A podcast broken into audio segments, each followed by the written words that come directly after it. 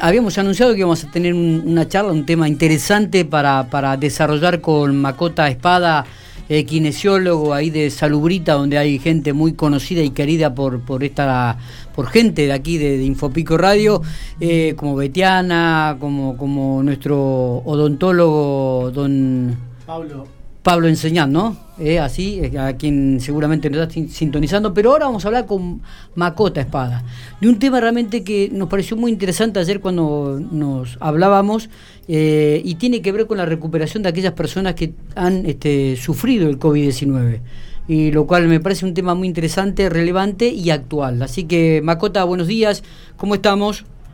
Hola, buen día, buen día. ¿Todo, tranquilo, todo bien? Estaba de reunión. Sí, estaba en una reunión con mis colegas acá en el hospital, justamente haciendo una especie de ateneo, pero nada, se me pasó por alto y gracias a Dios me, me avisaron que, me estaba llamando y pude atender. Dale, Macota, bueno, eh, un tema realmente muy pero muy interesante eh, el que vamos a que vas a desarrollar hoy en realidad es eh, esto que tiene que ver con las personas que han tenido COVID y este, están haciendo su recuperación o deben realizar la recuperación.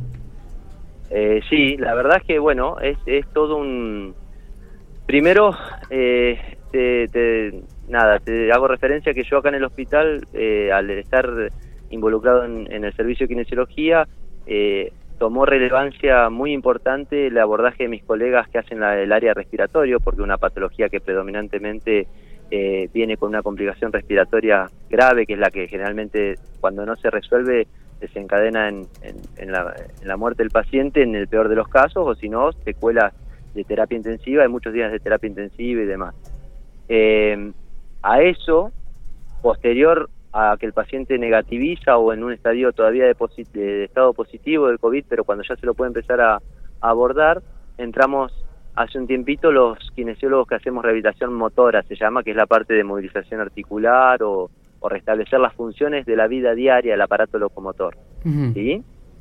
Eh, bueno, en ese abordaje hospitalario, eh, actualmente lo estamos brindando en, el, en, los contenedores, que es donde, donde el paciente está positivo de, COVID, pero con muy poco riesgo de, de, su aparato cardiorrespiratorio. Entonces ahí vamos y hacemos un primer abordaje de movilización, activación del paciente, de sus planos articulares, de sus planos musculares. Pero hay todo un después del COVID, digamos, de cuando te dan el alta, el paciente que tiene la suerte de evolucionar bien, se le da el alta hospitalaria o de la internación y estamos viendo que quedan ciertas secuelas, en algunos. Sí, es verdad. Que Perdona, voy muy rápido. no, no, no, no, está bien, está perfecto. Te, estoy prestando mucha atención porque te iba a preguntar esto, ¿no? Que hay mucha gente que, que queda con secuelas, principalmente de dolores corporales, el, para movilizarse. Sí. Exacto. Y quedan con secuelas de, de, índole músculo-esquelético, o sea, dolores articulares, artralgias, o sea, dolores articulares, y otros quedan con algunas complicaciones eh, neurofisiológicas, como eh, parestesias o sensaciones de picazón, hormigueo en los brazos, en las piernas. Entonces, eh, todavía es nuevo esto. Nosotros estamos ante el descubrimiento de ciertas consecuencias que genera esta, esta patología y el abordaje que hacemos es desde, desde un plano de, ensayo y error, si quieres tomarlo así, porque al ser una patología nueva, no sabemos a largo plazo qué consecuencias pueden tener esas secuelas que hoy en día estamos tratando, ¿sí? Sí. Eh, pero bueno, el abordaje primario y que se está haciendo es eh, tratar de asistir al paciente desde nuestro ámbito, desde, nuestra profesión, con eh, reactivación del aparato locomotor y con el tratamiento de esas neuropatías que deja del estadio post-internación.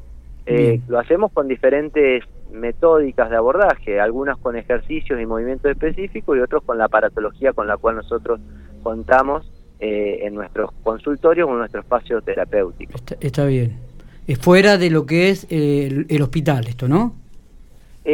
yo actualmente tenemos dos días a la semana en donde estamos nucleando pacientes en el hospital, en el consultorio externo, en el cual yo me encuentro a la mañana, y en el consultorio privado ya me están llegando de forma particular, o sea, particular me, o por derivación me refiero de los de los médicos, pacientes con ciertas secuelas post-COVID.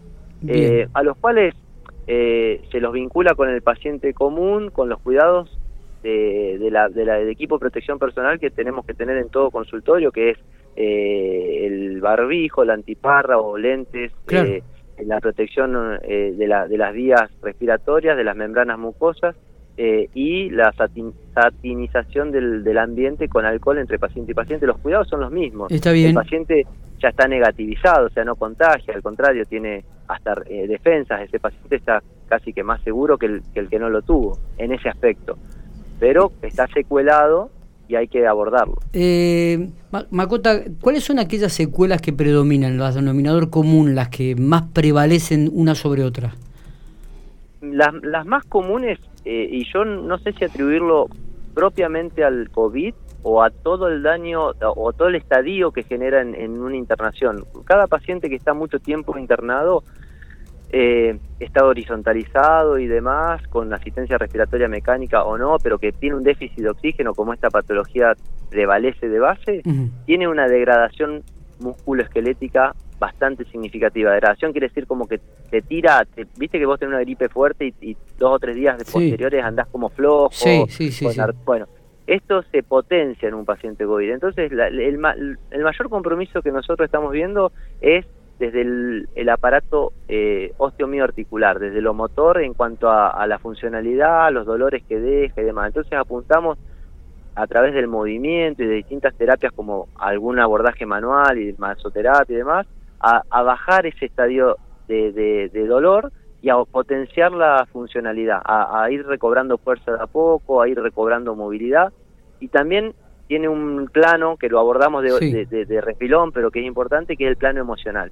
El paciente queda con mucho estrés post traumático se llamaría, ¿entendés? Post, post patología, sí. queda con, una carga de estrés importante, como que el paciente se encuentra solo en el contenedor o solo en la terapia y, toma conciencia de que es una situación límite, entonces salen con una carga que eso también afecta a tu a tu hacer diario, a tu aparato osteomioarticular, porque estás con una cierta carga emocional que te deja medio abatido también. Sí, sí, sí, la verdad que sí. es un plano para abordar desde la psicología, ¿eh? no me quiero meter en ese terreno, pero te quiero decir que nosotros nos encontramos con ese paciente un poco deprimido, un poco eh, abatido emocionalmente. Yo digo, no, cuando cuando uno, este, un paciente logra el alta eh, médica allí en el Hospital Gobernador Centeno, ¿esto se habla eh, en un equipo interdisciplinario de las distintas áreas para el abordaje post-COVID-19, Macota? Sí, sí, en eso, en eso, mira, me saco, eh, la verdad que yo hago referencia a mis compañeros del área de respiratorio, que, que son, no los quiero nombrar a todos, pues la verdad que me duele alguno y va a quedar mal, pero eh, se pusieron el COVID eh, a la cabeza los flacos y trabajaron con un programa de prevención muy bueno, que de hecho la provincia lo está adoptando como modelo para que para que lo difundan en, en todos los distritos, en todas las zonas eh, sanitarias de La Pampa. Eh, y después, eh, respecto a tu pregunta, si hay un, consenso interdisciplinario, sí, la verdad que el seguimiento acá del paciente es interdisciplinario, se vinculan el médico clínico que llevó adelante el seguimiento del paciente con el, con el colega de RESPI, con el colega motor, y se hace un seguimiento post-internación, ya sea en el plano hospitalario o cuando el paciente se va al plano privado. Claro, claro. muchos son derivados a terminar su recuperación en las clínicas, ¿viste? Los que tienen acceso a una obra social. Sí, sí. Y bueno, y ahí ese paciente un poquito, nosotros en el ámbito hospitalario lo perdemos, pero continúa en el privado seguramente. Está. Eh, Macota, no sé si tiene algo más para agregar, pero creo que ha sido súper claro con esta explicación de, los pacientes, aquellos que tienen que recuperarse post-COVID-19. No, agregar dos cosas. Una, déjame nombrar a que está con nosotros también la Patri Miola, que es una colega que está en salud, que es kinesióloga, y, y, está a la mañana también al nivel de Pat de Betty. Y por otro lado, nada, la sociedad en general, desde mi humilde punto de, de, poder aportar algo, que no se relaje. Veo que la gente anda muy relajada, hemos dejado el barbijo medio como que de lado y muy, muy a los besos y a los abrazos y la verdad que esta problemática no va a quedar, eh, no va a desaparecer. Si ahora si bien nos dio un respirito, eh, se van a venir quizás tiempos en los que hay que cuidarse mucho, porque viene el frío, vienen otras patologías asociadas al aparato respiratorio, eh, por la estación del año que se viene, ¿no? Sí, que se vecina.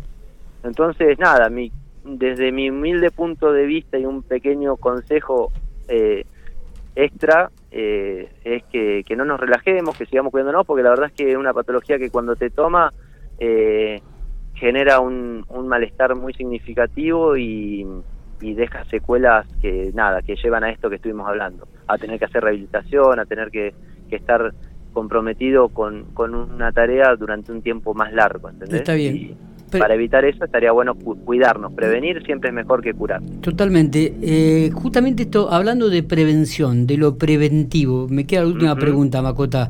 La gente adulta, ¿no? O aquellos que tienen algún problema respiratorio, ¿puede comenzar a hacer alguna actividad, algún trabajo con kinesiólogos este, sobre, esta, sobre esta situación en forma preventiva? Este, algún... La verdad, sí. Miguel, eh, eh, yo si te digo, te digo sobre los casos que hemos visto acá, porque como te voy a repetir, como la patología es nueva, eh, la verdad que esto no discrimina un estado, una condición previa. Hay gente que tiene un montón de comorbilidades y, y vos decís, si me agarra a esta paciente el COVID, eh, listo, y lo pasa de taquito, y hay otros que hemos tenido pacientes internados súper sanos, atleta, deportista, y, y, que la han pasado realmente mal. No distingue un, un estado previo sí, obviamente, tenés más, más riesgos si sos obeso, si tenés diabetes, si tenés comorbilidades que se llaman, pero me parece que hacer un trabajo preventivo eh, para mí sería eh, desacertado decirte que sí o que no, porque, porque como es nuevo no te sé decir si es así realmente, si es eficaz realmente, y sería vender vender algo que no que no estoy eh, convencido ni en lo cierto. Correcto. Correcto. ¿Mm? Macota, ha sido este súper explícito en tu explicación, así que te agradecemos enormemente. Ha sido no solamente explícito, muy útil lo que has hablado. Así que eh, la gente que por ahí tiene la posibilidad de llegarse al hospital, ahí va a poder ser atendida post-COVID. Si no, lo puede hacer ver a través de una obra social en algunas clínicas y si no, ir a Salubrita, allí en la calle 18, entre 21 y 23, y sacar algún turno con alguno de ustedes, con Macota Espada, Patricia Miola o eh, Betina Sí, Miguel, no hay ningún problema.